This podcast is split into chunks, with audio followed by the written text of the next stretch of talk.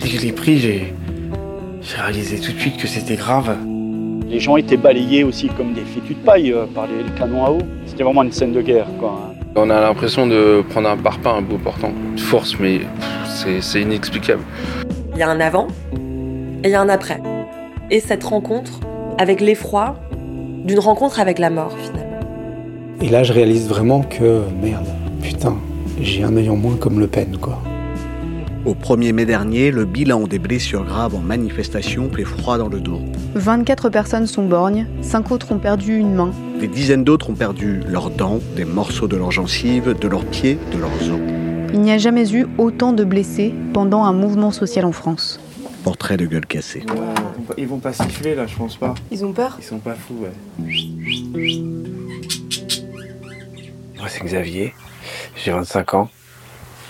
Et euh, j'ai été victime d'un tir de LBD sur place de la République euh, samedi 20. C'était l'acte 23 C'était l'acte 23, ouais.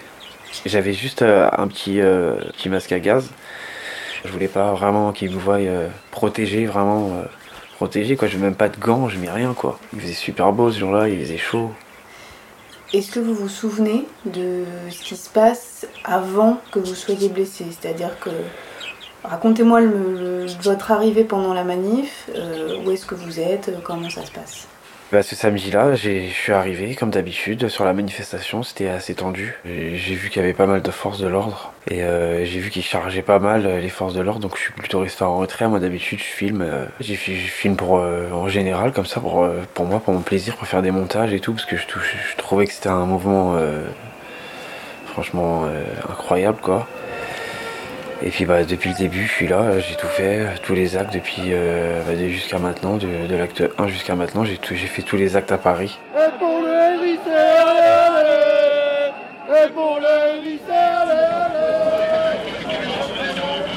Ben, on était arrosés par les canons à eau, par les lacrymogènes, le temps il était gris, euh, les gens jetaient des pavés, il y avait des assauts, Euh, les gens étaient balayés aussi comme des fétus de paille euh, par les, les canons à eau.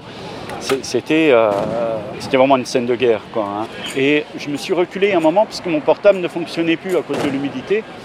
Et vraiment j'étais à l'écart. Et là, euh, bam, donc ce, choc dans, le cou où, euh, où tout s'arrête. Mon cerveau s'est comme arrêté. Je n'avais plus qu'une idée, il fallait que je sorte du brouillard. Mais je marchais tout droit, tout droit. Je, m'interdisais vraiment de tomber dans les vapes. C'était jusqu'à tomber sur un banc et là j'entends des voix euh, qui, viennent vers moi. Monsieur, vous êtes blessé. Donc après on m'a dit que j'avais les yeux qui se révulsaient. Et les gens ont vu le, trou que j'avais dans le cou, je saignais.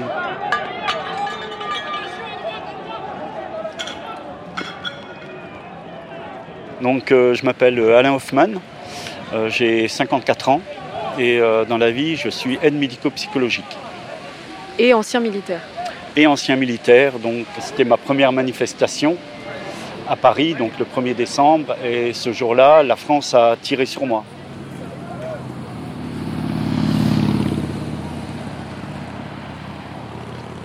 Euh, Donc, du coup, moi, c'est Gwendal Leroy. J'ai été mutilé à, à Rennes le 19 janvier. C'était l'acte 10 le samedi 19 janvier dans la rue Maréchal Joffre à Rennes. Je me souviens de tout parce que j'ai pas eu la chance de tomber dans les pommes. Est-ce que tu te souviens du moment euh, juste avant que ça n'arrive? Comment c'était? Quelle ambiance c'était ce jour-là, à l'acte 10, euh, dans les rues de, de Rennes? Euh, bah, la journée en soi, c'est relativement bien passé. Il y, a toujours eu, il y a toujours ce jeu de chat et de la souris avec les forces de l'ordre. Euh, je me souviens que plus tôt dans la journée, j'avais pris la défense d'un CRS parce qu'un gilet jaune était assez énervé. Il commençait à lui, toucher la joue avec le doigt. J'étais allé le voir pour le calmer. J'ai dit Tu peux l'insulter si t'as envie. Et encore, c'est limite, mais le toucher, t'as pas le droit. Pense à nous derrière si jamais il décide de charger tout ça. Euh, on avait réussi aussi à accéder au Parlement euh, de, Rennes. Grâce justement au jeu du chat et de la souris, les CRS, à force de courir partout, bah, il y a un moment, on a eu une ouverture pour, aller, pour accéder au Parlement de Rennes. Euh, donc c'est arrivé vers 18h, 18h15. Il venait d'y avoir un blessé partir de LBD qui était à moitié scalpé sur le haut du crâne. Il y a eu un cordon de sécurité en attendant les pompiers dont je faisais partie. Et c'est quand les pompiers ont em- emmené cette première victime que tout s'est produit. En fait, j'étais en train de rejoindre mes collègues, je tournais le dos aux forces de l'ordre et, euh, et non, il n'y a, rien qui justifiait. Il n'y avait pas d'insultes, il n'y avait pas de projectiles, il se passait absolument rien. La rue était calme, le blessé venait à peine de partir et en fait, ils attendaient juste le, moment où les pompiers partaient pour, euh, pour faire un carnage. Et malheureusement, c'est tombé sur moi ou sur la vidéo, on voit bien que je suis tout seul, que je leur tourne le dos et, euh, qu'on on entend bien qu'il se passe rien de, néfaste vis-à-vis des forces de l'ordre ou quoi que ce soit. Bah, ce samedi-là, euh, je suis arrivé comme, tous les autres samedis, hein, avec ma caméra, mon, ma gyro-roue.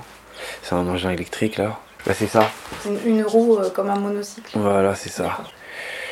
Et euh, bah, arrivé euh, sur place de la République, Vous étiez perché sur votre roue. j'étais perché à plus bas. En fait, j'étais à bien 2 mètres de haut. Mon, mon visage était plus haut que ceux des autres, quoi. Purement, ils ont visé la tête, quoi.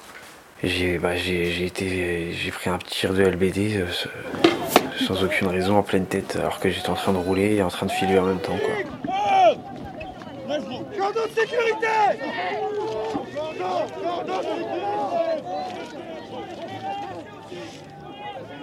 Vous avez donc pris un choc au visage. Est-ce que vous vous en souvenez? Je m'en souviens, j'ai j'ai carrément des, des flashs de, de la scène, quoi. Dès que je l'ai pris, j'ai j'ai réalisé tout de suite que c'était grave. Quand je suis tombé, en fait, pour moi, j'étais j'ai, en fait, j'ai perdu connaissance sur le moment. En fait, j'étais par terre et j'ai entendu attention la grenade.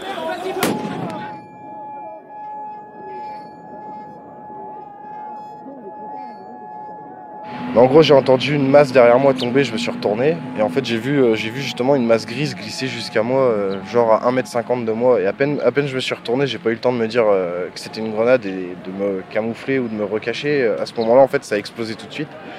Après, il y a les médecins qui disent que les blessures font clairement penser à un tir de LBD. Il y a beaucoup de témoins qui ont vu un tir de LBD.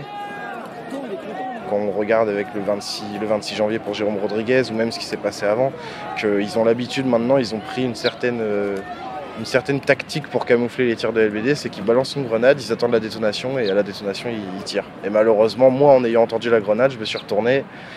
Maintenant, si je m'étais pas retourné, je me serais pris le tir à l'arrière de la tête et ça aurait pu être pire. Donc j'ai pris, euh, pris le tir des BD, j'ai dit aïe, m'ont niqué mon, mon œil en fait. Et je suis tombé euh, pour m'accrocher une dame, mais je suis tombé comme une. comme un pantin. Je m'appelle David Brédanstin, j'ai 40 ans. Je suis euh, ouvrier en- dans une usine de aéronautique, donc la Barre-sur-Aube, dans mon coin en fait, à Troyes. J'habite à Troyes. Gilet jaune moi depuis le 17 novembre en fait. J'attendais un mouvement comme ça social, euh, que le peuple il ressorte, euh, il sorte un peu les doigts du. Voilà. J'attendais vraiment ça, ça fait 10 ans en fait que j'attends ça. quoi. Les premières manifs à Paris, c'est à partir de l'acte 3. Donc euh, j'étais à la place de l'Étoile quand ça a vraiment chauffé, euh, que l'État a vraiment eu peur. Et euh, du coup, depuis ce jour-là, en fait, je lâche pas Paris, j'y allais presque tous les week-ends dès que je pouvais, bien sûr, parce que j'ai des enfants. Le 16 mars, en fait, j'étais surmotivé, j'y vais et dans l'après-midi, en fait, j'étais fatigué en fait par les gazages. Du coup, je me suis un peu dispersé avec mes amis troyens. On était, on était quoi, une 4 80, hein, 80 à monter sur Paris ce jour-là. Entre le Fouquet qui avait déjà cramé, bien sûr, et euh, la banque, en fait, j'ai vu une ribambelle de baqueux qui se mettait en position. Du coup, je me dis, je vais m'écarter. Je vais m'écarter parce que j'étais à, on va dire, 8 mètres. Du coup, je m'écarte et 5 minutes après, en fait, euh, je tourne la tête, je prends un tir d'aigle.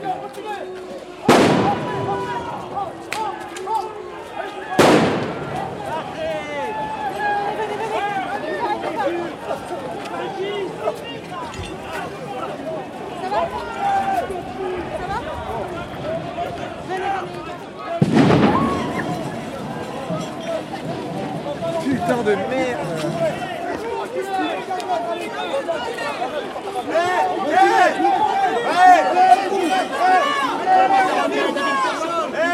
On est passé là-bas Faut pousser On est passé là-bas Cette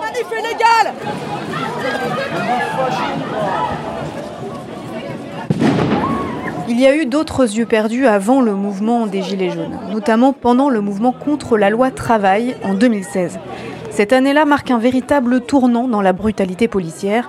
Les lacrymogènes pleuvent littéralement sur les manifestants et manifestantes. Un étudiant perd un œil à Rennes le 28 avril 2016. Le dernier blessé grave, c'est Laurent Théron. Le 15 septembre 2016, place de la République à Paris, là où le mouvement Nuit debout est né il y a quelques mois seulement, la manifestation de rentrée doit signer le renouveau du mouvement contre la loi travail. C'est ce jour-là que Laurent Théron est blessé par une grenade de désencerclement. Je m'appelle Laurent Théron, secrétaire médical. Je travaille à l'assistance publique aux hôpitaux de Paris. Euh, suis indiqué à Sud Santé et je fais partie aussi d'un collectif maintenant qui s'appelle l'Assemblée des blessés. Toi, tu as été euh, blessé il y a quelques temps maintenant. Ça remonte à avant le mouvement des Gilets jaunes. Est-ce que euh, tu veux bien revenir sur cette blessure? C'était en 2016 Le 15 septembre 2016 exactement. Et c'était pendant les manifestations contre la loi travail. Le 15 septembre étant la grosse manif de rentrée. Bah voilà, par un, par un drame pour moi, puisque mon œil s'est fait euh, exploser par euh, un galet de grenade de désencerclement sur la place de la République. Est-ce que tu te souviens de ce moment-là? Non, c'est encore très très présent. Je m'en je m'en rappelle très très très bien. C'est exactement 16h53. Voilà, c'était euh, sur la place de la République. Il y avait voilà, le cortège arrivait là, toute la place était nassée, et tu pouvais ressortir que de l'autre côté, qui est l'avenue de la République. Et en plus, c'était en entonnoir. Avec Sud, on était devant ce jour-là. Derrière, c'était la CGT, et ils arrivaient, les gars, ils poussaient pour qu'on avance, quoi. C'était un début de mouvement de foule, exactement. Bon, moi, je vois ça, je me dis, bon, enfin, j'ai pas envie de me faire euh, écraser, puis j'ai pas envie de partir. Il y avait un, des food trucks, il y avait à bouffer. Euh, et puis, euh, donc je me dis, bon, je vais me mettre sur la place, voilà, je discute avec à droite à gauche. Euh. D'abord, il y a un premier cordon de CRS qui vient de se mettre en place. Ils se mettent comme ça, ils s'installent, ils se mettent 5 par 5. T'as genre deux mecs devant avec un, un, bouclier, deux mecs derrière, soit avec des gazeuses, euh, soit avec des matraques. Et derrière, t'as un cinquième gars qui soit apparemment commande, soit est armé d'un lance-cougar pour balancer de la grenade, quoi, tu vois la grenade lacrymo. Voilà, ils sont là, ils ont une cinquantaine. Je passe devant, je passe derrière, enfin vraiment, tu vois. Et puis ces gars-là, euh, genre cinq minutes après, ils font une première charge. Ils touchent personne. Donc les gens, ils voient ça, ils reculent forcément, tu vois, sur la place. Puis, les, CRS, ils, reculent à nouveau, tu vois. Ça, c'est la première. Enfin, ils amorcent la charge euh, avec des lacrymos. Bien sûr, ça renvoie les galets, euh, tu vois, du côté de la foule, ça gueule, ça chante, tout le monde déteste la police. Enfin, puis, dans l'autre sens, toi, tu as la place, elle est comme ça, tu as la statue au milieu. Dans l'autre sens, tu as, une autre charge, genre dix minutes après, quoi. Leur but, apparemment, c'est d'évacuer la, place. Mais tout le monde sur la place, ils sont complètement débiles ou quoi? Enfin, le, le cortège, tu vois, nous on était en tête avec Sud, on en était à la moitié, quoi, tu vois c'était jamais fini, quoi. Tu vois, il n'y avait pas de raison d'évacuer la place, et personne qui fritait. On comprend pas.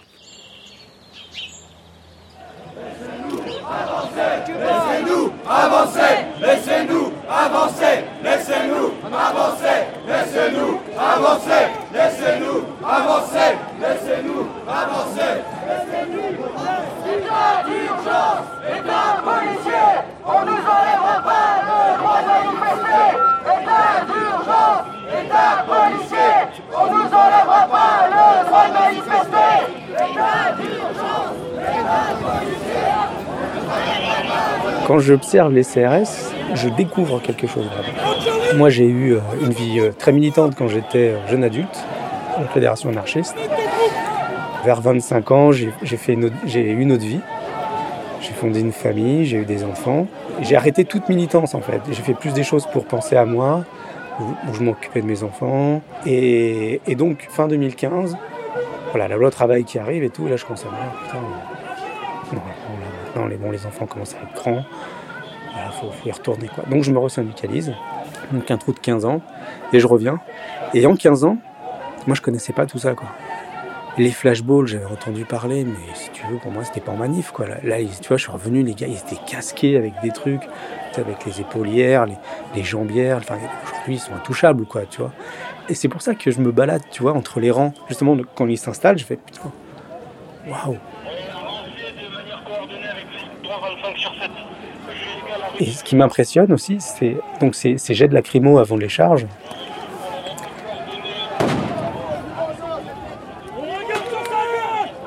vois les galets qui tombent en cloche, et le, ciel est criblé. Tu, tu vois, genre, tu sais pas, tu, peux pas les compter tellement c'est euh, 40, 50 galets qui tombent là.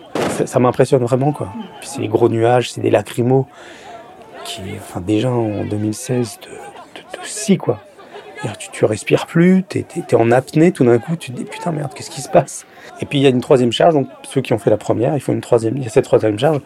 Puis là, je me dis putain, ça fait quoi? Ça fait euh, une demi-heure que je suis sur la place, même pas quoi. C'est la troisième charge, je, me casse quoi. Et au moment où je les vois qui lancent cette charge, où je me dis je me casse, bah, j'ai cette réflexion, je vois, le ciel encore à nouveau, mais là,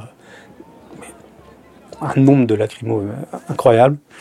Et je me dis, putain, mais combien ils en envoient de, de cette merde, quoi, de ces merdes. Puis là, il y a une déflagration, et puis là, c'est une douleur, en fait, qui, euh, qui, est euh, exceptionnelle, comme jamais j'en ai eu. Et le premier réflexe que j'ai, c'est de, de faire un, deux pas en, en retrait, comme si je voulais me retirer la tête, en fait.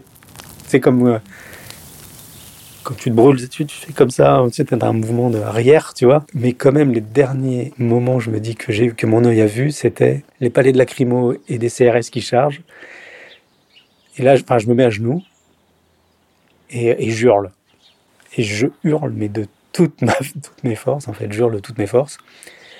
Et je sais pas combien de temps ça dure, en fait. Mais je me mets à genoux. Je me mets à genoux parce que je. Parce que j'ai mal déjà, et puis parce que je les, vois charger, en fait. Donc je me dis en plus, ils vont me piétiner, ces bâtards, quoi. Quasiment tout de suite, je sais que c'est grave. Tout de suite, je, sais que c'est grave parce que j'arrive plus à voir, en fait. C'est immédiatement, je vois plus rien de- du côté droit. Puis, je sens une pression qui augmente. Vraiment, j'ai l'impression que ma tête va éclater sur le côté droit. Et, je pisse le sang. Et, déjà, je, je me rappelle très très bien en me disant, je crois que l'œil c'est mort. Mais ce qui m'inquiète, c'est comme, euh, bon, je suis secrétaire médical, mais pendant 20 ans, j'ai été aide-soignant et j'ai travaillé au bloc opératoire et je sais ce que c'est qu'un un hématome sous-dural, un hématome intracrânien. Et c'est pas le même délire qu'un œil crevé. Un œil crevé, un œil crevé, c'est un œil crevé. Un hématome euh, intracrânien, au mieux, euh, tu as des séquelles légères. Au pire, faut qu'on t'ouvre la tête et qu'on l'évacue parce que tu peux, tu peux mourir en fait. C'est des opérations mais hyper délicates. Ça, j'y ai travaillé vraiment au bloc opératoire et j'ai vu ce genre de choses sur des enfants qui, font des chutes, tu sais, la tête la première, qui se retrouvent. Et donc on les scalpe, on leur ouvre la boîte crânienne, voire on les trépanne. Sur... Puis après, tu as le chirurgien qui vient euh, faire un travail d'orfèvre, c'est-à-dire c'est un truc, c'est genre, mais millimètre par millimètre, tu, tu, tu peux avoir des grosses complications. Donc c'est vraiment des opérations très très lourdes. Et ça, je le sais. Et ça te traverse l'esprit euh, Ah mais exactement, je sens la pression qui augmente. Et les médics viennent en premier comme ça. Je vois l'expression de leur visage, et je- ils, sont, euh, ils sont scotchés quoi. Et ils ont pas, voilà, ils savent pas ce que c'est euh, vraiment des fois, ce que c'est que ces blessures là quoi. C'est des blessures de guerre. Hein. J'ai senti vraiment une douleur comme j'ai jamais ressenti de ma vie, quoi. Je pourrais même pas vous expliquer la souffrance, quoi. C'était une douleur euh, incroyable. C'est le truc, il est arrivé. En plus, euh, il est pas arrivé droit. Il est arrivé, euh, le projectile, il est arrivé en, pivotant. Donc là, le LBD, c'est vraiment un, projectile. ça ressemble pas à une boule, quoi. À l'arrière, il y a un plastique super dur. Et donc, moi, je l'ai pris en, en plein, en plein, en travers, quoi. Je l'ai pas pris droit. On a l'impression de prendre un parpaing un beau portant. Un gros parpaing, euh, une force, mais c'est inexplicable. Je suis pas tombé dans les pommes, j'ai pas pleuré, j'ai pas crié. J'ai ressenti la douleur, mais en fait j'avais tellement la haine que je voulais me, vraiment me contenir en fait. En fait, ce qui me fait me relever, c'est il y a quelqu'un qui dit S'il vous plaît, euh, messieurs, dames, ne filmez pas. Et ça, je peux pas te dire pourquoi. Je gueule ma race. Je sais pas combien de temps ça dure, peut-être 5 minutes. Mon œil. Et le fait que une personne ait dit ne filmez pas, ça me rend dingue. D'un coup, je me putain, bordel de merde, je me relève, mais vraiment en disant ça. Mais putain de bordel de merde, mais filmez quoi. Montrez ce qu'ils font ces gars-là quoi. Mais je les insulte quoi, bande de gros bâtards. Puis vraiment toutes les insultes que j'ai appris quoi de toute ma vie quoi. Les trucs euh, les pires quoi, tu vois. Si vous m'avez crevé à l'œil, mais je vous nique vos races, bande de. Enfin vraiment des trucs euh, sans réfléchir quoi. Ils m'ont porté à 4 Il fallait qu'ils passent déjà un barrage de CRS qui les ont euh, bloqués hein, pour être déposés sur le trottoir. Euh, Il y en a un qui a crié il va mourir. Euh, ça fait drôle euh, d'entendre des, choses comme ça. Et je n'ai aucun souvenir des visages.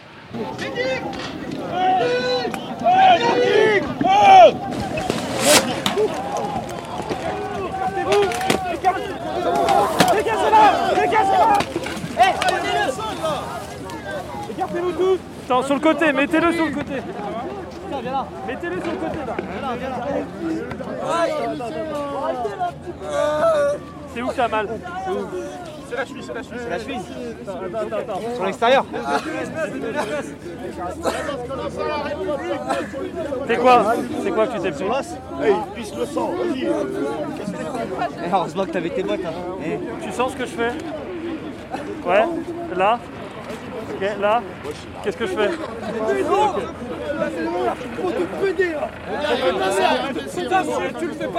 Et puis donc là, les médics m'emmènent, me nettoient. On va sur les marches du, métro. Et je leur demande, bon, ok, euh, est-ce qu'il y a un médecin parmi vous? Là, je me lève et j'écoute les enfants. C'est super ce que vous faites, il n'y a pas de souci. Mais là, il me faut un putain de médecin. Je sens la pression qui augmente, je crains l'hématome intracrânien. Il faut m'évacuer vite, il faut que j'aille aux urgences. Là, il y a un grand que je connais pas. Il m'attrape, il me dit Viens, je t'emmène. Premier cordon, les CRS veulent pas me laisser passer. Comment ça, je peux pas passer? Vous avez vu ma gueule? Là, le premier cordon me laisse passer. Mon, gars, il me dit m'asseoir. Il y a un, un médecin qui va arriver de la manif. Euh, mais il arrivera 10 minutes, un quart d'heure après. Euh, là, j'ai des premiers soins, pareil, mais c'était avec de l'eau, quoi, tu vois. Et là, je suis comme un ouf, en fait. Ouais, je suis pris en charge assez rapidement même parce que c'était tellement chaotique ce jour-là que les street medics étaient tout le temps aux aguets. Donc la dame à qui je m'accroche en fait, elle elle crie euh, street medic. On m'a retransporté parce que euh, ça regazait. Donc j'ai été transporté au moins deux fois, deux fois pour être euh, tranquille pour qu'ils puissent me soigner en fait. J'avais toute la paupière qui, qui était arrachée, qui, qui pissait le sang et tout.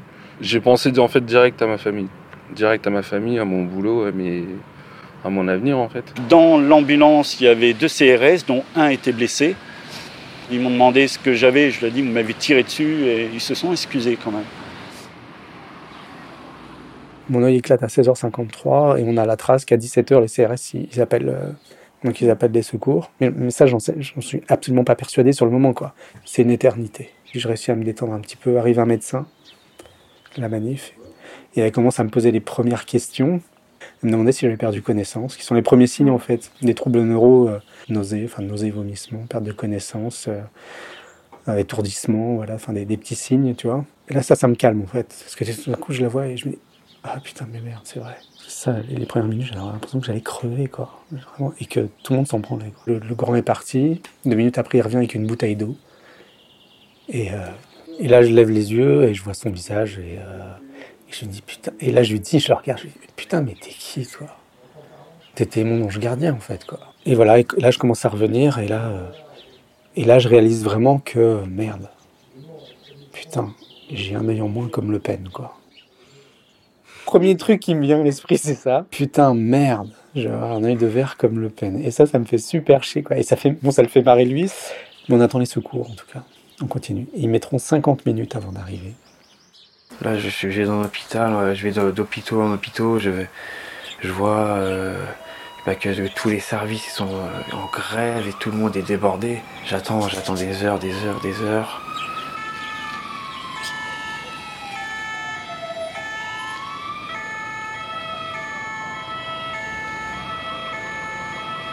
Arrivé à l'hôpital, donc euh, on a été acclamé par le personnel. Nous a serré les mains, enfin moi on me serrait les mains, ça m'a un peu sidéré. Un, moment assez bizarre où on est euh, en état de choc et euh, tous les gens viennent euh, dire merci quoi. Et bah, après j'ai vu les premiers, j'ai vu les premiers diagnostics, bah, que j'ai été touché à la rétine gravement. J'ai un scanner qui a révélé que j'ai une double fracture avec fragment d'os euh, sur la pommette quoi. Et euh, j'ai euh, le nez aussi qui est euh, complètement cassé. Et il y a des, des, des morceaux d'os de la fragmentation de, De l'orbite. voilà. qui obstrue la paroi nasale. Donc mon nez, pour l'instant, il est, j'ai toujours la narine droite bouchée constamment. Le chirurgien m'a dit qu'à 2 mm près, ben, c'était bon, quoi. Je me serais vidé de mon sang. Faut dire que le choc au niveau du cou, c'est pas, c'est pas, euh, c'est pas la base du cou, c'est, vraiment sous le menton, quoi. C'est sur la carotide. Dans les suites, euh, comment ça se passe pour toi? Est-ce que c'est, c'est envahissant un peu dans ta vie quotidienne euh, d'avoir perdu l'œil gauche? Et pendant deux mois, j'ai vécu dans le noir. Parce que je supportais aucune lumière que ce soit télé, euh, fenêtre, le soleil et tout. Deux mois, en fait, pendant deux mois, je, je fermais tout chez moi. Donc, euh, ouais, c'est. ton œil valide et continuer à travailler pour deux Voilà. Du coup, il était fatigué. Du coup, je faisais au moins 4, quatre siestes. 4 siestes par jour, 5 siestes. Je pouvais pas. Je tenais pas.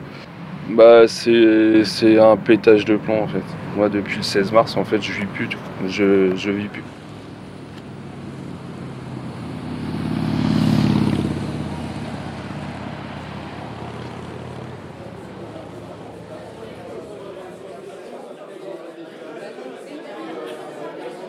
Dimanche 28 avril 2019. Euh, aujourd'hui, les blessés ont décidé de se constituer en collectif et font une conférence de presse à Gennevilliers. Alors là, ils viennent de passer trois jours à se parler. Ils voulaient euh, partager leurs ressentis et tout ce qu'ils avaient, euh, tout ce par quoi ils étaient, il et elle étaient passés depuis leurs blessures. et après ces trois jours passés ensemble, eh bien, ces blessés ont décidé de se de se constituer en, collectif et de faire une, conférence de presse en invitant notamment euh, les médias mainstream, euh, puisqu'ils estiment que ces médias-là ne, parlent pas suffisamment d'eux. Un, deux, un. On est tous là, là, c'est bon ou pas? Putain, mais je vais jamais y arriver. Moi, je vais parler assez longtemps quand même. J'ai choses, euh, c'est juste des notes, tu vois. Et après, je, je, je, je, me demande, c'est ça, on le lit avant la présentation ou après D'accord ça va commencer. On lit ça avant ou après Je sais pas. Je sais pas. Ok, marche. Ouais. Euh, bah, Moi, tu me donnes le signal quand je. Je te passerai le micro. Donc, bonjour à toutes et à tous. Merci d'être venus nombreux. Moi, c'est Romain Pagès. Euh, donc, on fait cette conférence de presse euh, dans le cadre et à la fin d'une rencontre nationale d'une vingtaine de personnes qui ont été blessées gravement, voire très gravement, par les forces de l'ordre en manifestation.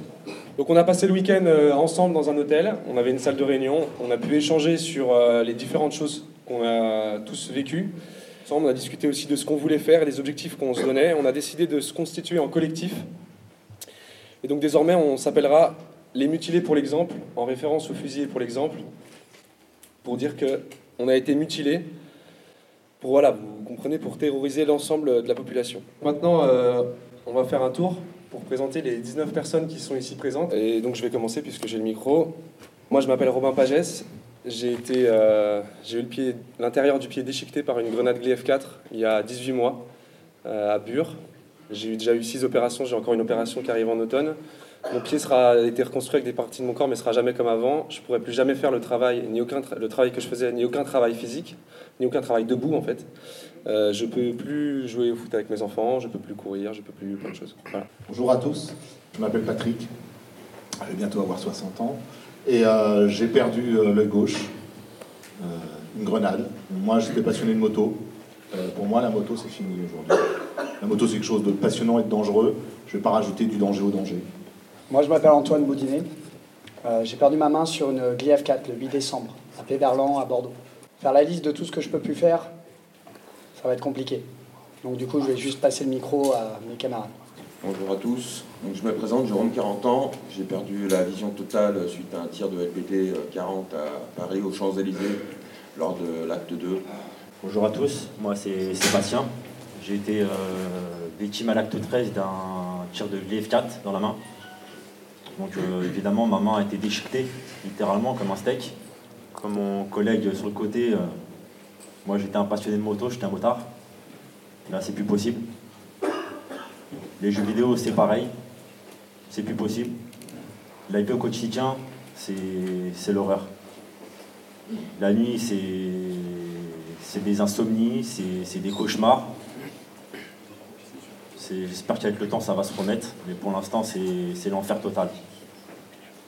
Du coup, euh, voilà pour moi. Merci.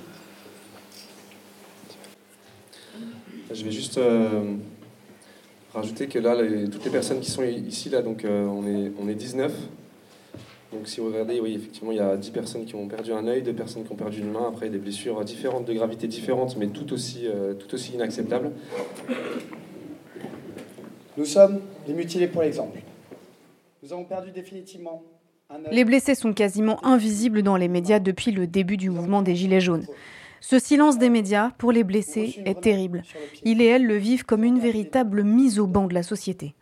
Pauline Pernaud et Frédéric Lemaire sont tous les deux journalistes pour l'Acrimed, l'Observatoire Action Critique Média, et écrivent en mars 2019 l'article suivant Comment les violences policières ont difficilement percé le mur médiatique? En fait, ces violences-là étaient traitées de manière euh, euh, tout à fait anecdotique. C'était très rare d'avoir un papier, euh, on va dire, d'ensemble qui s'intéresse à cette question-là. Si vous voulez, on peut aussi aborder la question de, des, des chaînes d'infos en continu, en particulier à la manifestation du 8 décembre, euh, qui a été la, plus euh, dramatisée par le gouvernement, puisque le gouvernement annonçait euh, qu'il allait avoir des morts.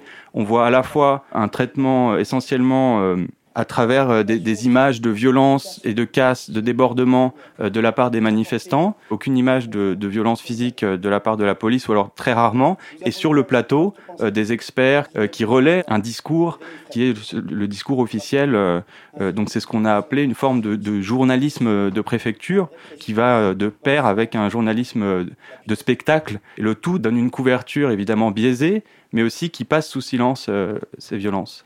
Euh, ce sujet devient un sujet médiatique à part entière à la suite des manifestations euh, autour du, du samedi euh, 5 janvier où on a eu l'épisode d'un commandant de police en train de boxer des manifestants qui, euh, qui n'avaient euh, aucune euh, attitude hostile.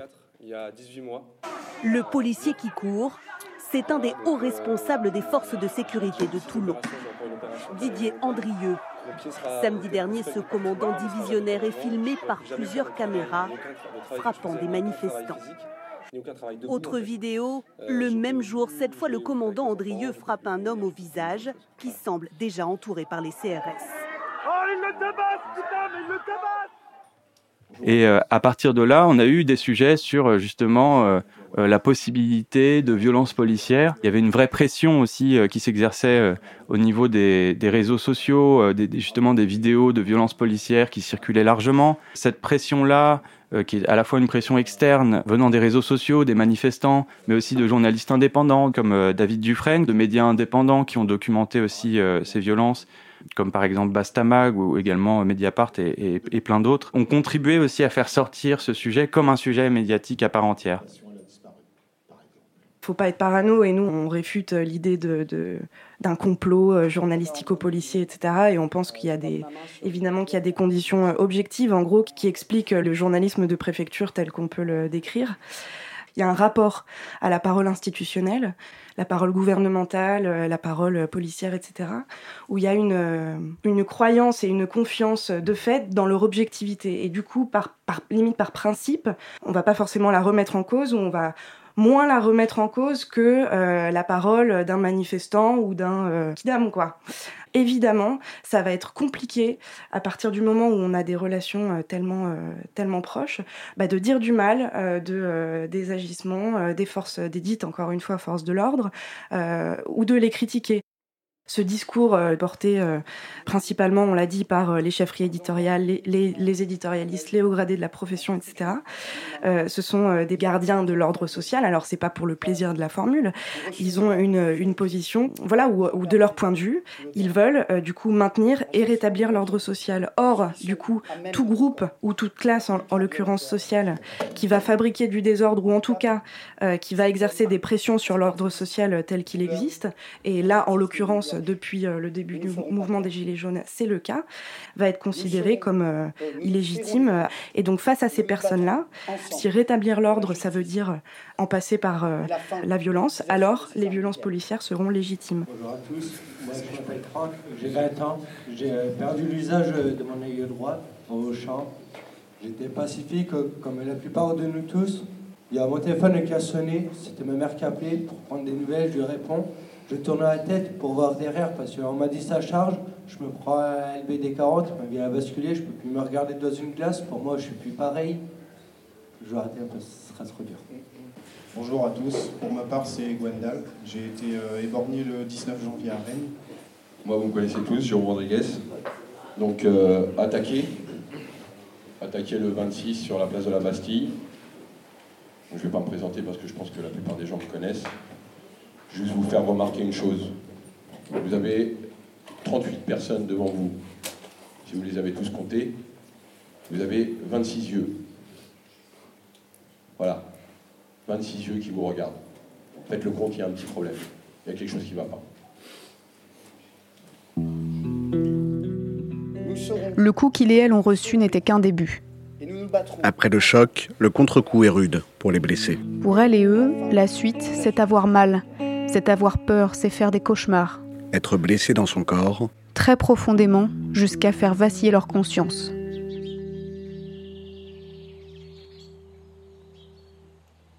Donc là, tu vois, j'ai une prothèse qui est bien faite, mais qui n'est pas définitive. J'ai encore une opération à venir. Alors j'ai un mois d'arrêt pour l'œil, l'opération, et après j'ai deux ans de dépression. Tu Quand vois. même. Ouais, quand même. J'étais un, j'étais un jeune homme, quoi, de, de 25 ans. J'étais, plein de vie. hein, J'étais. J'avais tout, j'avais mon travail, j'avais tout. hein, J'étais, je manquais de, pr- pratiquement de rien, je, me- je m'en sortais, quoi. Mais pourquoi vous en parlez au passé? C'est toujours là, même si vous êtes blessé. Ah oui, mais ça change tout, là. Et. Des fois, même quand je. Quand je, j'essaie de m'assoupir un peu, je sursaute carrément parce que. Je sais pas, je revois la scène, j'ai un flash, quoi. Ça vous revient en fait. Mm. C'est euh, quelque chose d'un peu intrusif pour vous maintenant dans le quotidien? Bah ouais, c'est traumatisant, quoi.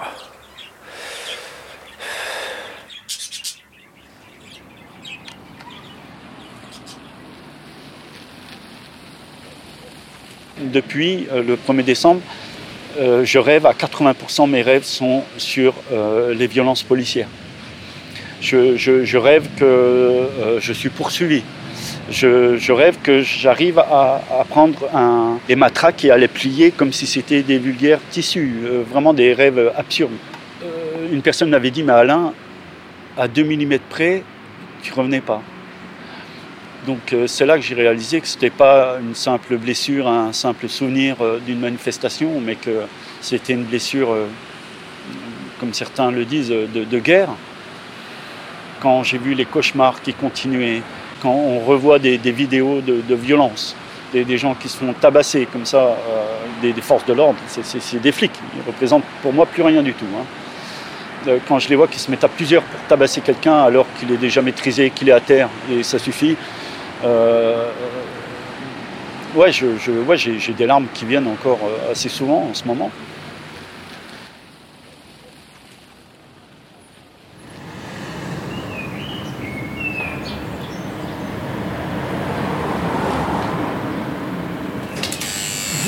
Bonjour.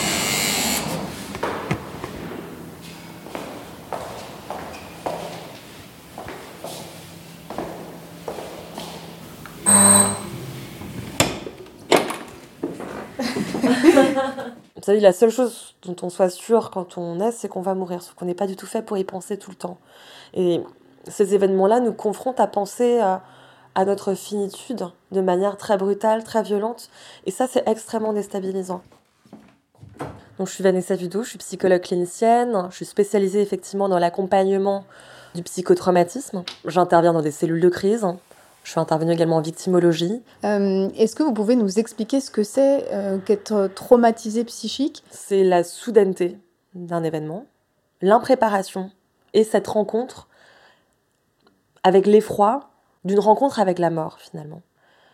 C'est se voir soit mourir à ce moment-là, hein, ou voir être témoin d'un accident qui touche à l'intégrité euh, d'une personne et potentiellement la voir mourir.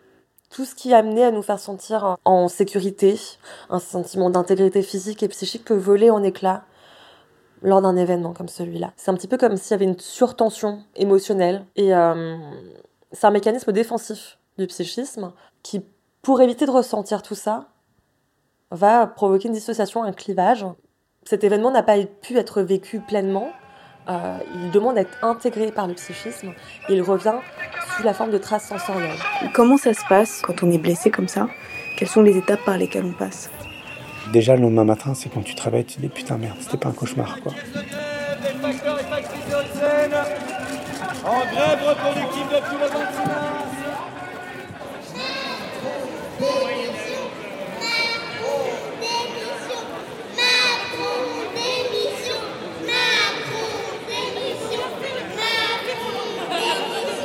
Macron démission J'ai pas mangé euh, pendant 5 jours après, après ce qui m'est arrivé. J'ai perdu 7 kilos.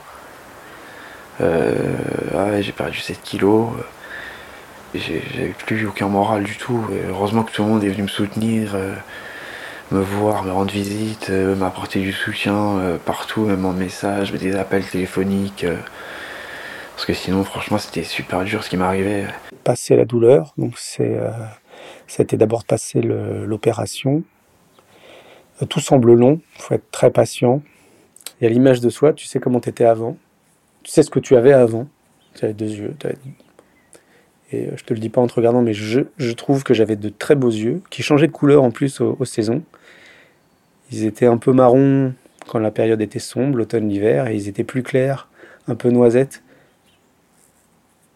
au printemps et l'été. Après, c'est quand euh, ton visage va cicatriser. Tu sais qu'aujourd'hui, bah, ta gueule, elle est comme ça. Mais tu réalises pas que c'est pour toujours.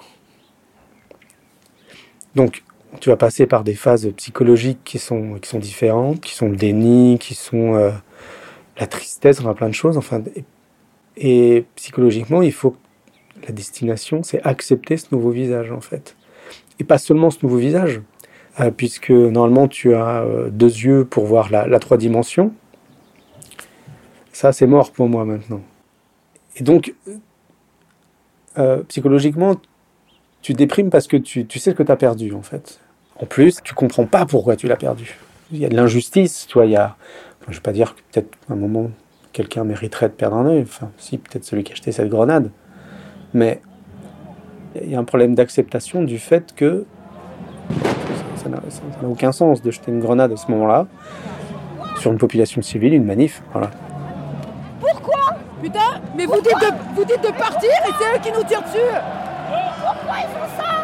Bah vous nous dites de partir. là Regardez, vous en recevez plein là-bas Vous en avez vous aussi là. Pourquoi ils font ça? Franchement, il n'y a pas de résultat Super Je sais pas qui a parlé en disant de partir et après ils nous gazent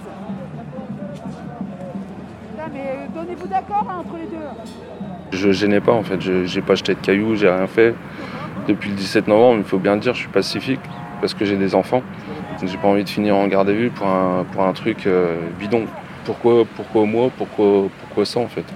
Il n'y a pas de réponse à cette question? Non, il n'y a pas de réponse. Non, il y a pas de réponse, non. Non, Il n'y a aucune réponse. Et je me la pose tous les jours en fait. Tous les jours en fait, je me la pose. euh, pourquoi j'ai pris ça quoi. Je vois, il n'y a aucune raison quoi de, de me faire ça, de m'infliger un truc pareil quoi. J'ai, j'ai, j'ai rien fait, j'ai provoqué personne. J'ai, j'étais là pour filmer quoi. Et apparemment, bah, c'était les, les street medics et les journalistes qui ont pas mal euh, pris euh, pour cet acte. Je sais pas si on était ciblé ou pas, je sais pas. Je sais pas du tout. En tout cas, vous vous êtes pas méfié et vous vous êtes pas dit que ça pouvait bah potentiellement, que vous pouviez être visé parce que vous l'aviez pas été sur tous les autres actes. Bah non, j'ai jamais été visé. Et puis en plus, moi, je suis sur, euh, je suis sur un engin électrique. Je suis pas euh, vraiment piéton, donc euh, je comprends pas. Vraiment, je comprends pas. C'est vraiment injuste, quoi. Et surtout, c'est injustifié de tirer comme ça sur sur quelqu'un qui a, qui a rien fait, quoi.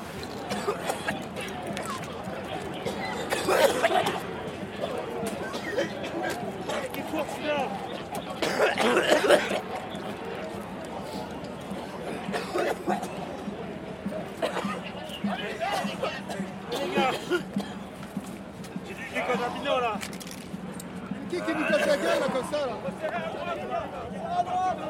À droite 18, trop serré les rangs Et puis aussi, donc il y a, il y a l'image de soi et l'image que tu renvoies aux autres. Et la première image, moi, qui me gênait de renvoyer au début, vraiment dès le début, c'était celle-là de mes enfants. tu vois? J'ai deux enfants, à l'époque ils ont euh, 8 et 14. Et euh, ça m'est arrivé le jeudi et ils viendront le dimanche. J'avais peur qu'ils soient traumatisés, qu'ils soient choqués, et ils l'ont été. Hein. J'ai demandé à l'infirmière de masquer pour pas qu'ils voient, parce que c'est vraiment encore dégueulasse, quoi. Parce que l'hématome réduit et là il commence à s'ouvrir.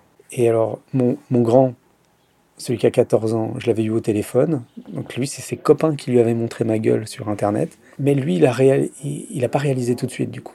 Mais il m'en parle au téléphone.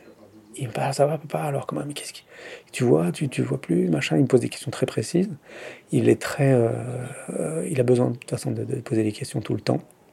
Et il parle, il parle, il parle, il parle. Alors que l'autre 8 ans, sans avoir vu d'image, tout de suite il a compris. Donc il pleure au téléphone en fait. Par contre, quand ils viennent à l'hôpital, c'est l'inverse qui se passe. Que le grand, il avait vu des images, un truc un peu virtuel, un truc qu'il qui, fait tous les jours finalement, tu vois, qu'il est sur son smartphone, il voit, il d'autres gueules éclater sans doute, tu vois. Et lui, c'est en me voyant, malgré les questions qu'il avait posées, euh, il se met à pleurer, quoi. Il s'effondre. Le, petit, euh, je, le dis, euh, j'aime bien cette blague, ce qui me, à un moment, quand ils étaient, je dis, bon, bah, faut que j'aille aux toilettes. Et là, le petit fait, attends, attends, papa, mais comment tu vas faire pour viser, quoi? Et donc, il, est drôle de, base, tu vois, mais il se met à plaisanter, quoi, tu. Donc, déjà, ça, je, vois qu'il est dans une phase d'acceptation, parce qu'il peut, il peut en plaisanter.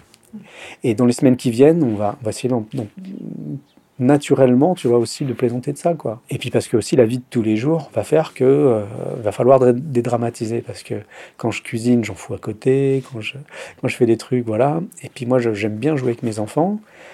Premier truc que je, que je fais quand on quand je rentre, c'est je dis allez, on va faire un ping-pong, quoi. Donc j'ai perdu, mais il n'y a même pas match en fait. Voilà, il faut essayer de reprendre une vie.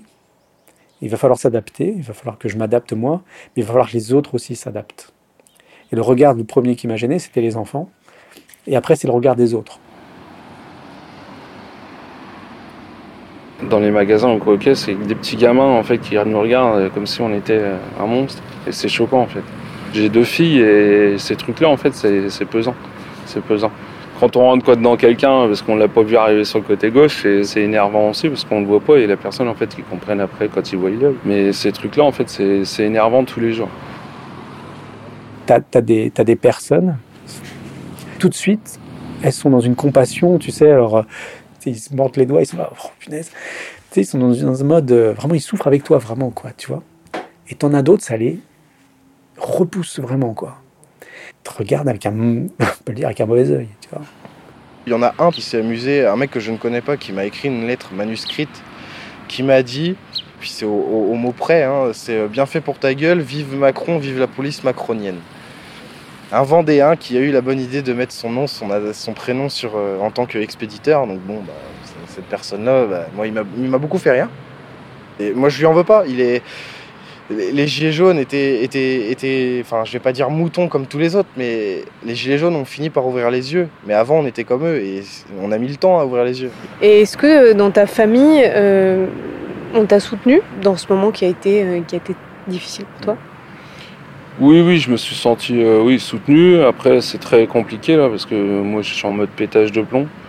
Du coup, on se renferme un peu dans, notre bulle en fait. On n'a pas envie d'en parler avec, euh, notre femme. Pourtant, moi, ça fait 17 ans que je suis avec ma femme et euh, j'arrive pas. J'arrive pas à surmonter ça. Après, ce qu'elle comprend pas là, c'est que je retourne en manif et que pour elle, j'ai assez donné en fait. Donc c'est très compliqué en fait cette passe et je suis limite à tout, tout plaquer pour euh, les laisser tranquilles et faire mon truc en fait. Tu disais que tu avais deux filles. Elles ont quel âge tes filles? 14 ans et 11 ans. Et comment est-ce qu'elles ont réagi, elles, à, à ce qui t'est arrivé? Alors la grande, ça a été une, euh, bah, c'était une catastrophe en fait. Quand elle a appris ça, elle était énervée, elle a eu des problèmes dans son lycée. Et euh, je suis rentré en fait de l'hôpital le vendredi, elle s'est mise à pleurer pendant plus d'une demi-heure dans mes bras. Et pourtant c'est une gamine en fait qui est très gentille mais qui est très renfermée. Elle n'aime pas parler de ses problèmes, elle n'aime pas parler, on n'arrive pas à parler trop avec elle non plus. C'est une, fille qui est, bien dans sa tête et tout, mais elle, elle, est, elle, est, très renfermée. Mais quand on voit ça, bah, c'est encore pire en fait. On se dit mais pourquoi? Dans mon entourage proche, ça a été plutôt bien accepté. Ma petite sœur, a été très proche dès le départ, en fait, celle qui s'occupait de moi dès le départ. Jusqu'à essuyer les, traces de sang qu'il y avait sur mes chaussures. Tu vois, vraiment, c'était, euh, c'est ma petite sœur, quoi. la petite Delphine. Mais euh, même l'autre qui habitait Bordeaux, qui était en train de monter un, bar euh, à chat, euh, alors qu'elle était vraiment en galère pas possible, avec ces petits problèmes là, qui étaient des gros problèmes matériels, mais elle est venue quoi. Mon père non. Et mon père, les premières conneries qu'il me dit, c'est qu'est-ce que tu foutais là-bas mais, Donc euh, j'ai rompu les ponts avec lui. Si à ce moment-là, t'as pas d'amour pour ton fils, donc euh, non, c'est fini. Voilà, c'est mort.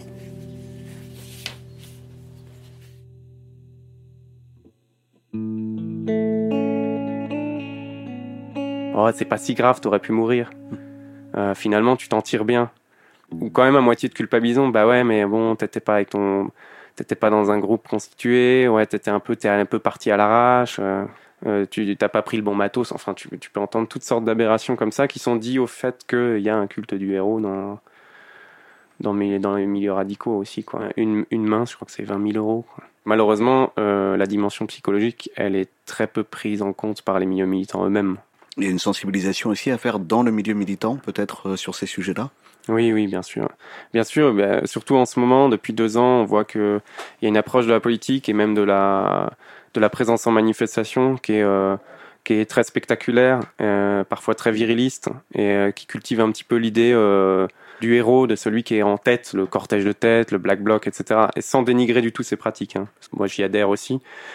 Simplement, ça crée aussi chez certains cette idée que pour être devant, pour être efficace, pour être valable politiquement, il faut être dans la confrontation et il faut être fort. Et du coup, toute cette idéologie-là fait que quand tu es blessé, s'ensuivent une série de remarques qui paraissent anodines par les proches et qui sont a priori anodines, mais qui peuvent avoir un impact psychologique. Si c'est un conseil, si on, si on veut donner aux Gilets jaunes et à leur entourage, c'est c'est des moments très très importants, c'est des moments où on a besoin.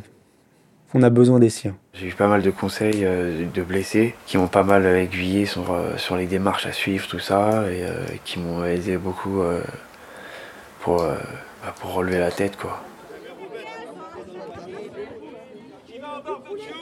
Ouais, c'est où Allez, vas-y, bah on y va. Allez. Voilà, la conférence de presse est terminée. Euh, les médias comme BFM, euh, CNews ont été un peu pris à partie euh, par, euh, les, par les mutilés qui leur ont clairement fait comprendre qu'ils en avaient assez d'être des bêtes de foire euh, dans, dans les médias. C'était des débats assez, assez houleux.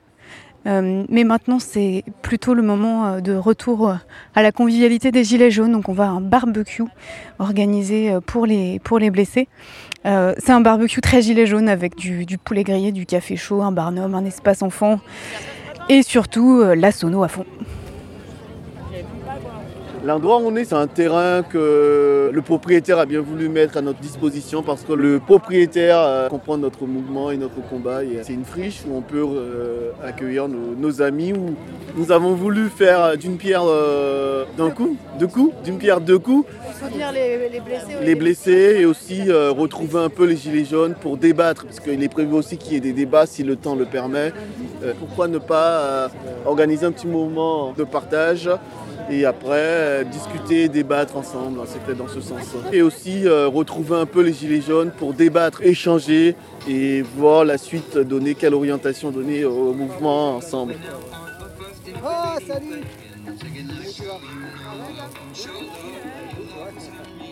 Est-ce que c'est important d'avoir déjà la reconnaissance sociale? C'est-à-dire que socialement, ce qui nous est arrivé, c'est évident que ça n'aurait pas dû arriver cette reconnaissance sociale, ça peut avoir un effet de réparation, là aussi, de réintégrer la personne dans la société. Parce que ce qu'elle a, qu a, vécu peut être entendu, euh, partageable. Est-ce que c'est forcément toute la société ou est-ce que ça peut être une partie de la société? Dans le cadre où on est Gilets jaunes, il y a un groupe, il y a un collectif aussi. Est-ce que le fait que le collectif reconnaisse cette blessure, c'est suffisant? Oui, pour certaines personnes, probablement. Ce soutien-là, il est extrêmement important. L'idée, en tout cas, c'est que ce collectif-là joue son rôle de solidarité à plein aussi. Donc ça, c'est important. Mais effectivement, dans le cas du procès, il y a quelque chose euh, de la loi symbolique qui vient reconnaître ce préjudice-là, et, et ça, c'est important. Ouais, mais je vais pas le prendre à part parce que lui, il mérite vraiment. J'ai porté plainte euh, la première semaine en fait à l'hôpital. Ce qui me fait un peu euh, délirant en fait, c'est qu'il faut se dépêcher et tout parce que les caméras en fait, les images, ils les gardent qu'un mois. Et au final, euh, on est, le, on est au mois d'août, là, j'ai toujours pas été convoqué euh, les GPN. L'enquête est toujours pas lancée. On est en août et tu as été blessé le 16 mars. Pareil, voilà, c'est énervant, c'est énervant en fait. Et après, euh, je sais très bien qu'on n'aura même pas de gain de cause en fait. Pas de confiance, euh, pas confiance en la justice à ce niveau-là. J'ai pas d'espoir en fait. J'ai pas d'espoir et j'ai pas de confiance. Pas forcément euh, faire condamner le policier, mais au moins savoir qui il est, savoir que au moins il te voit et il sait ce qu'il t'a fait. Ne serait-ce que ça, c'est important pour toi. Ah oui, ça serait très important. Moi, je pense qu'en fait, ça serait ma, ma thérapie hein, un peu. Ça me, ça me ferait beaucoup de bien de voir lui poser la question en fait pourquoi tu m'as tiré dessus? Est-ce que tu connais euh, l'identité du policier qui Oui. a jeté cette grenade? Tout à fait. Il s'appelle Alexandre Mathieu. Alexandre étant son prénom, Mathieu son nom de famille. Il fait partie de la compagnie euh, républicaine euh, de sécurité numéro 7, qui est à Deuil-la-Barre. Euh, voilà, il est mis en examen. Alors ça veut dire quoi mettre mis en examen? Ça veut dire on lui retire son arme et il est assigné à des tâches administratives. Moi, je veux absolument que l'affaire soit jugée aux assises. Mon œil a, éclaté, j'ai un œil en moins. Il m'a éclaté l'œil. On se bat pour notre honneur, en fait. On se bat parce que euh, c'est pour dire que nos vies valent quelque chose, c'est important, euh, et qu'on n'a pas le droit de nier la justice à qui que ce soit, euh, surtout pour des actes graves comme cela. À ce jour, l'IGPN, la police des polices, indique avoir reçu 313 signalements concernant des policiers ou des violences policières pendant le mouvement des Gilets jaunes. Deux tiers de ces saisines ont été directement transmises à la justice et beaucoup ont été classés sans suite. Une vingtaine de dossiers à Paris, par exemple, sont en cours d'instruction et seulement deux procès concernant des policiers sont aujourd'hui à l'agenda de la justice. Cela paraît fort peu si on le compare aux centaines de gilets jaunes jugés en comparution immédiate depuis le début du mouvement. Arié Alimi, avocat au barreau de Paris et membre du bureau national de la Ligue des droits de l'homme. Comment vous enquêtez euh, sur les... Parce que vous défendez plusieurs euh, personnes blessées, notamment Jérôme Rodriguez, mais n'est pas des investigations, vous n'êtes pas policier, mais les avocats établissent quand même euh, des dossiers, donc vous êtes amené un peu à, à enquêter. Comment vous faites et est-ce que c'est compliqué? Eh ben, en pratique, en violence policière, c'est compliqué parce que ce sont, les, ce sont les policiers qui enquêtent sur les policiers ou des juges qui travaillent avec des policiers qui enquêtent sur les policiers. Donc c'est vrai que ça complique les choses. Alors il y a des techniques qui qu'on essaie de développer et les réseaux sociaux aident beaucoup. Alors il y a d'abord les journalistes. Les journalistes, c'est quand même vos meilleurs enquêteurs finalement. Est-ce que vous pouvez vous appuyer aussi sur des éléments comme de la vidéosurveillance? Oui, dans les 30 jours. Parce qu'après, elles sont supprimées. Sauf pour Benalla. Mais euh, il faut faire très vite. C'est pour ça qu'il faut faire le signalement IGPN le plus rapidement possible et contacter les IGPN en leur demandant de récupérer les vidéos du lieu où l'infraction a été commise. Après, ben, euh, la viabilité des vidéos, euh, euh, s'il fait nuit, c'est plus compliqué. S'il y a des gaz, c'est plus compliqué. S'il y a des procureurs menteurs, c'est plus compliqué. Par exemple, dans le dossier de, je reviens sur le dossier de Nice, pour l'affaire de Geneviève Leguet, on a un procureur qui est censé avoir euh, visionné toutes les vidéosurveillances euh, au tout début de l'enquête et qui nous a dit qu'il n'y avait pas de contact entre les policiers. Et puis, six jours plus tard, il se rendait compte qu'effectivement, elle avait été poussée par un policier. On a beaucoup de dossiers où, euh, où on n'arrive pas à identifier les policiers, même si on a des vidéos de vidéosurveillance euh, de la ville. Il y a, eu une stratégie euh, qui vise à empêcher la matérialisation de, l'infraction. Effectivement, le fait d'enlever son numéro de matricule, qui n'est que scratché hein, sur, sur l'uniforme, euh, et ben, ça permet pas euh, d'identifier la personne qui a commis l'infraction. En plus, quand ils sont cachés derrière un casque, c'est encore plus compliqué. Ou qui portent des cagoules, même, euh, il y a même, des syndicats qui, considèrent que tout le monde devrait pouvoir porter des cagoules, alors que la cagoule, normalement, c'est euh, c'est quelque chose qu'on qu'on utilise qu'en matière terroriste ou en matière de, de trafic de stupéfiants pour permettre la protection des policiers ou des forces de l'ordre à l'égard d'une grande criminalité qui, elle, n'hésiterait pas à avoir recours à la force euh, contre les forces de l'ordre. Mais là, euh, la cagoule n'est pas du tout faite, pas du tout faite pour le maintien de l'ordre. Et, puis, c'est vraiment une stratégie visant à empêcher euh, les victimes de violences policières d'obtenir justice. On est considéré comme, comme rien. J'ai fait une déclaration à l'IGPN, donc il y a eu une enquête de diligenté où je devais apporter toutes les preuves que j'avais, donc les photos où j'étais avec les pompiers, le papier médical hein, de, de, de l'hôpital et le témoignage de Corentin, ce, gamin de 19 ans. Et euh, aujourd'hui, il y a quelques jours hein, de ça, j'ai reçu un, un non-lieu. Un non-lieu parce que les pompiers de Paris n'ont pas euh, de Alain Hoffman avec un seul N euh, dans leur fichier, ce qui est tout à fait normal. S'ils ont donné un mauvais nom avec une mauvaise orthographe, c'est normal qu'ils trouveront personne. Voilà. Et là, là, là, là, je crois que c'est la cerise sur le gâteau. C'est mutilant, mais c'est insultant.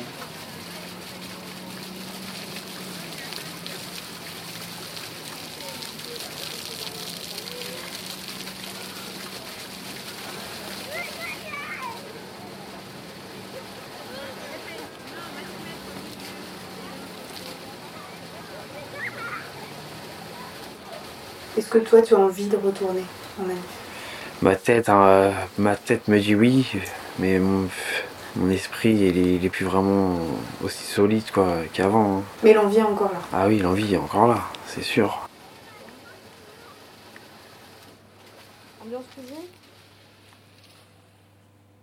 Est-ce qu'on s'en remet de ces psychotraumas? Oui, on s'en remet. Si on entend par s'en remettre oublier, non. Ce ne sont pas des choses qu'on oublie, ce ne sont pas des choses euh, qu'on va effacer, même si on aimerait bien.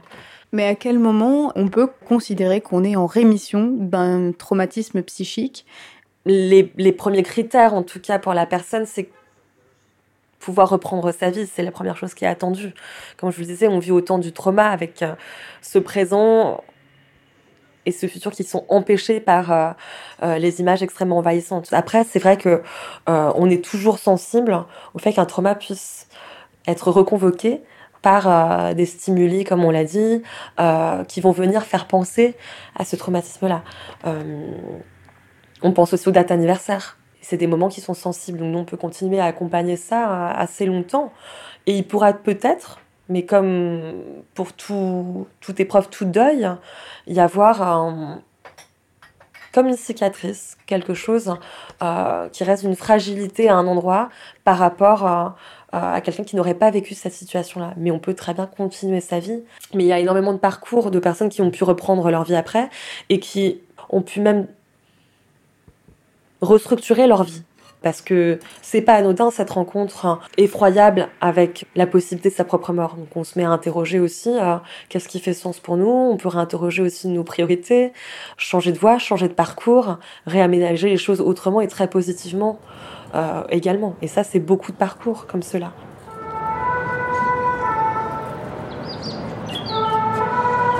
Un podcast documentaire de Violette Voldoir et Tristan Goldbronn. Mixage et création sonore, Étienne Gracianette.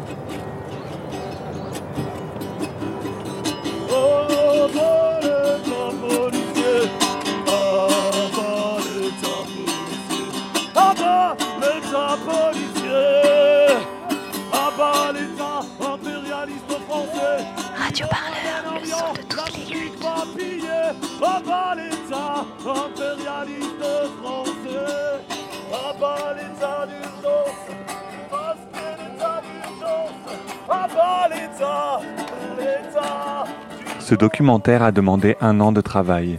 La rédaction de Radio Parleur a besoin de vous pour continuer à documenter, enquêter et publier. Pour nous soutenir, faites un don sur la page radioparleur.net slash don.